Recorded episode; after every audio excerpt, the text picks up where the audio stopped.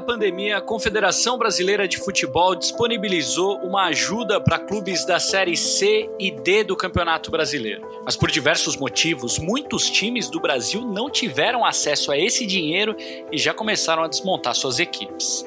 Casos assim estão espalhados pelo Brasil, só que um dos melhores exemplos está no maior estadual do país, o Santo André, líder do Campeonato Paulista, já não tem mais nenhum time completo. Eu sou Guilherme Pereira e este é o Jogo em Casa. Hoje é quarta-feira, 22 de abril. Não é nada fácil o atual cenário do futebol brasileiro. Martim Fernandes e eu estamos aqui na mesma linha nesse momento para tentar explicar para vocês por quê, ou pelo menos um pedaço de um embrólio muito grande. Os jogos ainda não podem voltar, os estaduais precisam acabar, o calendário que já era apertado ficou ainda mais exprimido e para piorar, tem muito time que não pode receber a ajuda financeira da CBF. É o caso do Santo André, melhor time do Campeonato Paulista antes da paralisação.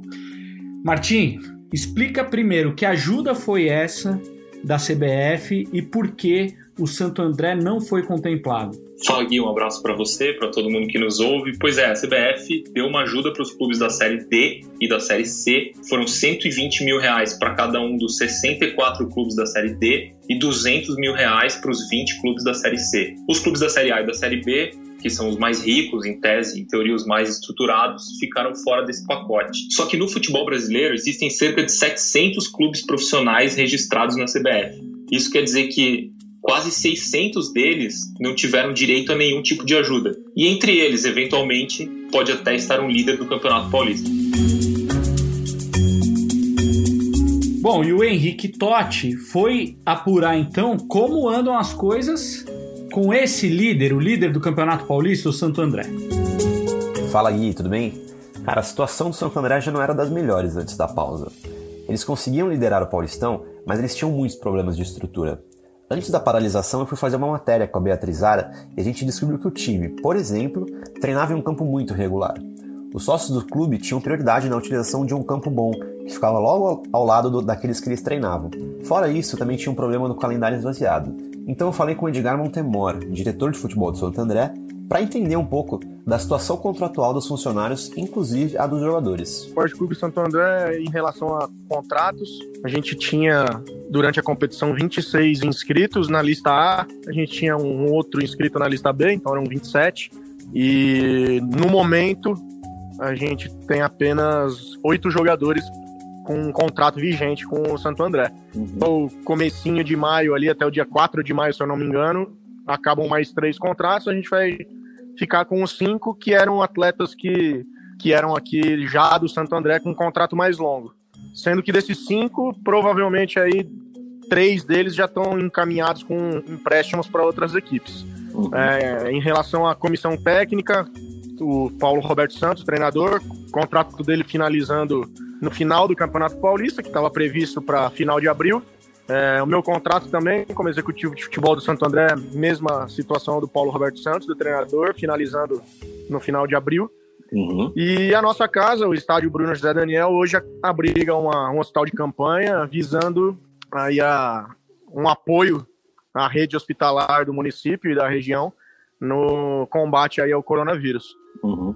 E Edgar, é, o contrato, por, por exemplo, o seu e do, do Paulo, eles acabam no final de abril. Caso o futebol o paulistão não tenha voltado ainda, é, como que faz? Vocês fazem um novo contrato para garantir, caso volte daqui a pouco? Como que, como que vocês vão fazer? Ah, o grande problema, na verdade, são dois problemas em relação a, ao meu contrato e o contrato do treinador.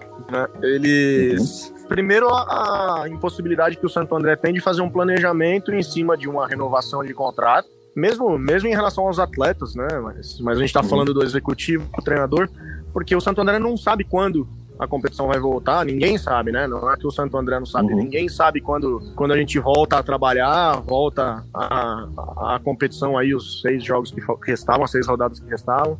Então fica complicado para uma equipe renovar o contrato de quem quer que seja, sem pelo menos ter uma ideia de, de tempo de contrato, de quanto vai gastar, um planejamento financeiro. E, e, esse é o segundo ponto, o segundo problema, a parte de finanças. Uhum. É difícil para clubes pequenos, sem receita, e agora ainda com a, com essa com a última verba né, da, da, da cota da federação, ela ela sendo paga somente quando voltar à competição, o Santo André fica impossibilitado de, de fazer uma, uma renovação ou nova contratação enquanto, enquanto uhum. isso. Fica, fica bem difícil. Então, no nosso caso, provavelmente, se não tiver nenhuma novidade, dificilmente a gente vai ter, a gente já está quase no final de abril, a gente provavelmente fique sem contrato. A gente acaba, como os outros como os atletas que terminaram, a gente está no mercado, é, a gente Entendi. sabe que o mercado está parado, mas é, a gente está disponível no mercado. Quando voltar a competição, o Santo André precisaria fazer a conversa com o treinador, executivo e todos os jogadores para tentar um retorno para frente do Santo André. Na minha, na minha, na minha parte aqui seria, seria um prazer voltar e terminar essa competição à frente do Santo André, até porque ela, ela foi com certeza a melhor da história, pelo menos na primeira fase. É legal deixar claro de novo que isso é comum no futebol brasileiro. Os jogadores fazem um contrato curto só para disputa de um campeonato e depois vão atrás de outra oportunidade. O que não é normal é não ter jogado o campeonato até o fim, não ter tido a oportunidade de ser campeão, de mostrar trabalho, enfim, ainda mais na vitrine é, é, importante que é a vitrine do Campeonato Paulista. É, e isso já aconteceu com 19 dos 27 jogadores do Santo André. Eu falei com o Nando, que era capitão desse time, para saber como anda a vida dele no momento. E a principal preocupação dele, assim como todo trabalhador, é com a questão financeira.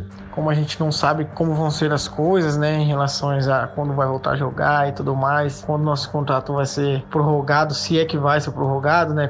Então preocupa, né? Porque a gente acaba só saindo, né, dinheiro agora, a gente não sabe quando vai entrar, quando vai ter algum retorno financeiro, né?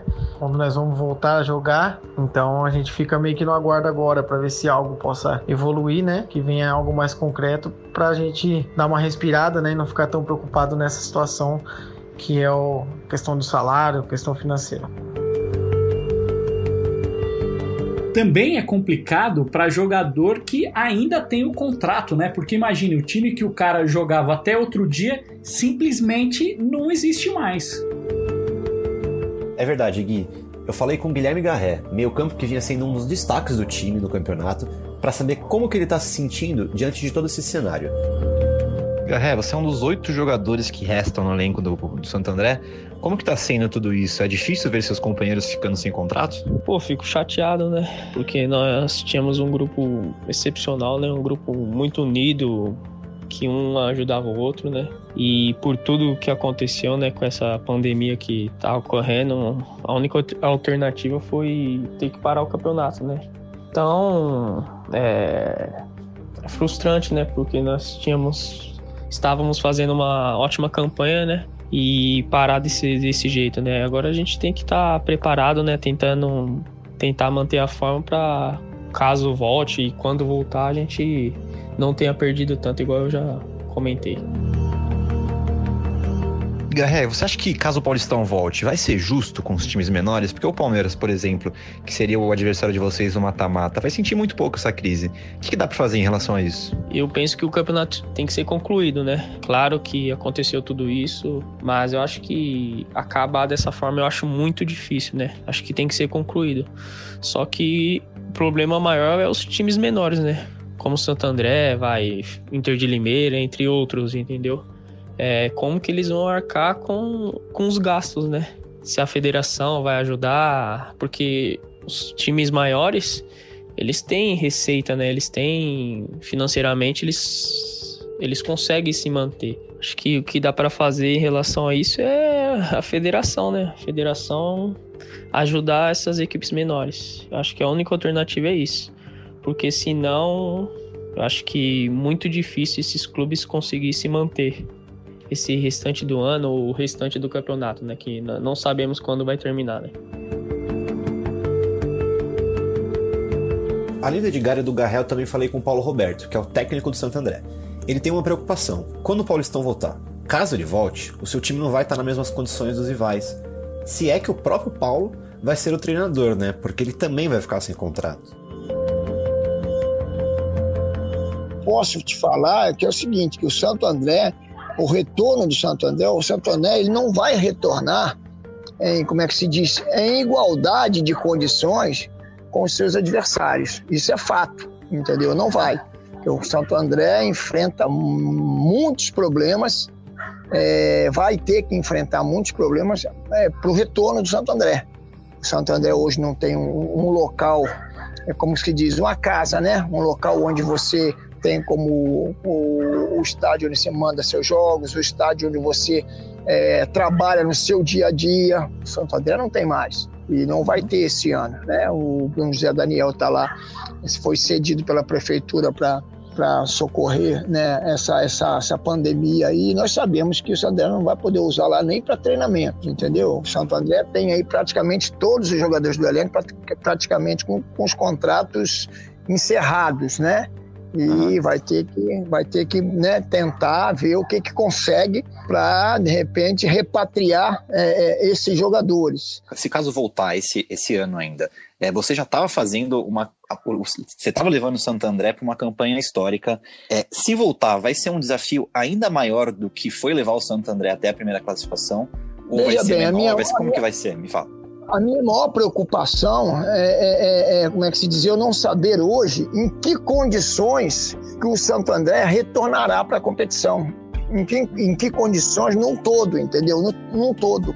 Por exemplo, eu vou, eu vou, dar um exemplo para você. Por exemplo, o Palmeiras, o São Paulo, o Corinthians, o Red Bull, é, de repente aí vou, posso até colocar um Mirassol, um Novo Horizontino. São equipes que praticamente retornarão para a competição com grande parte dos seus elencos, correto? O Santo André nós não temos essa certeza. Então o que mais me preocupa é a incerteza de que forma que o Santo André retornará para competir com seus adversários. Isso é o que mais me preocupa. Paulo, você conhece o futebol do interior como poucos, né? Você treinou, conquistou muito. É, o senhor se preocupa com esses times ainda de menor expressão que o Santo André, de menor orçamento? É preocupante a situação deles? Eu acho que, veja bem, todos os clubes que não têm, que não tiveram né, um, um aporte da CBF, que a CBF ela deu um, ela deu um suspiro aí para grande parte de, de equipes do, do futebol paulista, né? Para grande parte. Eu acho que todas as equipes que não tiveram a ajuda da um aporte da CBF, que o Santo André está entre essas equipes, acredito eu que a Internacional de Limeira ou o próprio Água Santa, né? Eu acho que aqui no estado de São Paulo, na elite do futebol, do futebol paulista, são muito poucas aquelas que não tiveram esse aporte. Mas nós temos as outras equipes aí, por exemplo, de, de, de Série 2, de Série 3, que eu acho também que com essa paralisação aí são equipes que, que vão precisar também de uma ajuda. Vai, eu acho que é momento de, da, da federação repensar e dar um socorro, dar um socorro da mesma forma que a CBF deu um socorro para a maioria da, das equipes que, que disputam competições é, dirigidas pela CBF. A CBF deu um, deu um socorro para essas equipes, entendeu? Eu acho que essas outras equipes aqui em São Paulo vão precisar também de um, de um socorro aí da, da Federação Paulista de Futebol. Não tem como você é, enxergar de uma outra maneira.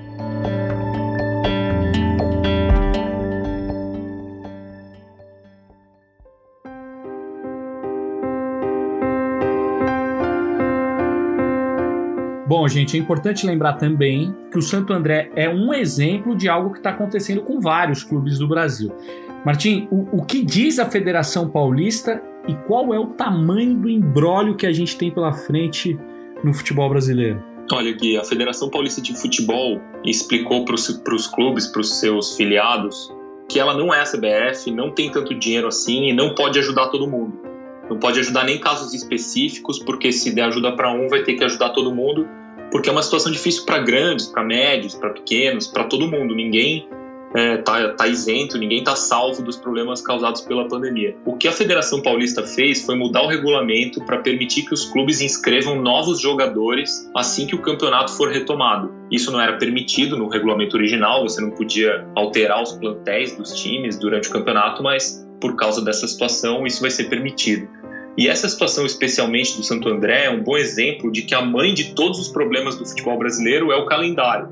Os grandes jogam demais, os pequenos jogam de menos, e são esses os pequenos que ficam mais expostos a situações como essa. É claro que a vida dos clubes grandes é bem diferente. Para eles, acredite, é possível tirar algo de positivo no meio dessa pandemia a ponto das marcas até se valorizarem nesse período.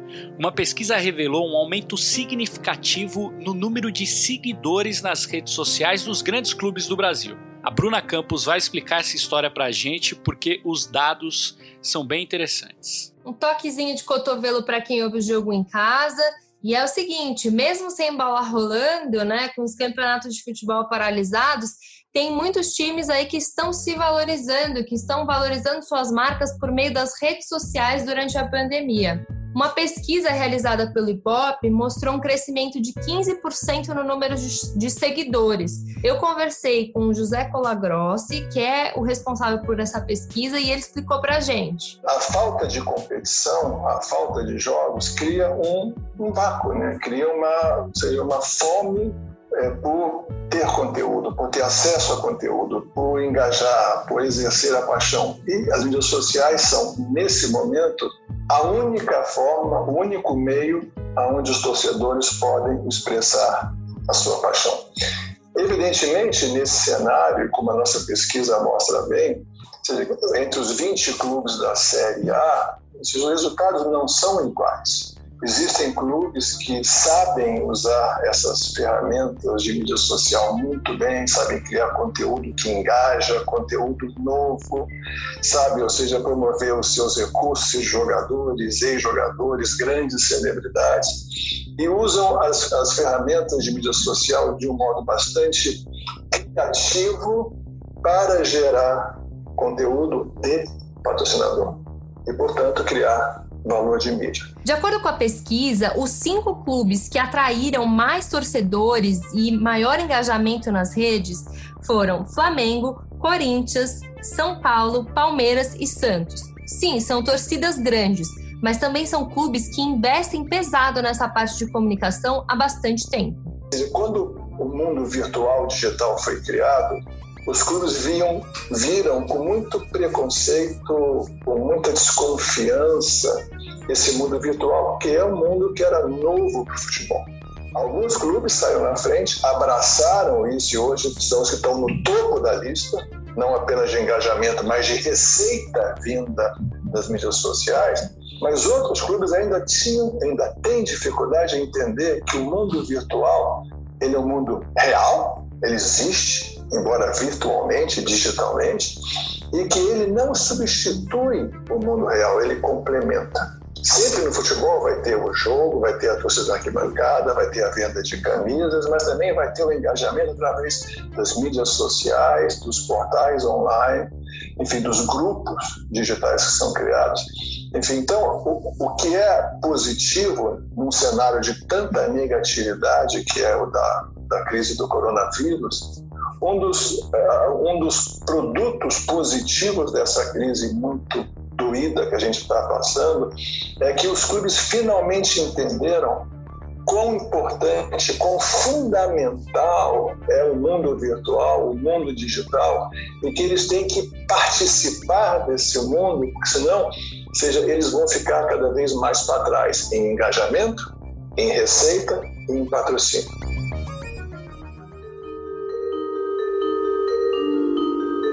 Finalizar, amigos, o Vitinho, camisa 10 do Santo André, fez uma reflexão sobre o que ele espera do futuro do futebol no Brasil, principalmente para esses times que estão passando por momentos difíceis. Vamos ouvir. A minha esperança é que é que volte o mais rápido possível. É, apesar que a gente vê notícias aí que, que deixa a gente meio desanimado, né, sobre algumas coisas.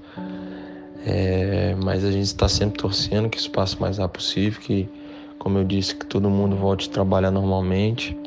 E o futebol, né, que é o principal esporte do país, né, voltar à sua normalidade, porque muitos, assim como muitos trabalhadores, muitos jogadores dependem de estar empregados também para poder estar sustentando suas famílias. Então, é torcer e orar que, que isso passe o mais rápido possível, que a gente possa voltar à normalidade e voltar à felicidade também de ver, ver o futebol novamente na televisão, né? A gente tá dentro de campo podendo jogar. A verdade, né, gente, é que essa crise impõe diversos desafios para todos os setores da nossa sociedade, mas como nós já falamos aqui outras vezes, quem está na base sofre mais e sofre primeiro. De acordo com o Ministério da Saúde, 2.741 pessoas morreram no Brasil por causa do novo coronavírus. Agora são 43.079 casos. Enquanto os números ainda estiverem crescendo, será difícil pensar em soluções para problemas como esse que a gente mostrou no episódio de hoje. O Jogo em Casa tem a produção e reportagem da Bruna Campos, do Martim Fernandes e do Henrique Totti. A edição é do Leonardo Bianchi, a coordenação do Rafael Barros e a gerência do André Amaral. Você encontra o Jogo em Casa na Apple Podcasts, no Google, no Pocket Casts, no Spotify e, claro, no globesport.com/podcasts. Eu sou Guilherme Pereira. Um abraço para você e até amanhã.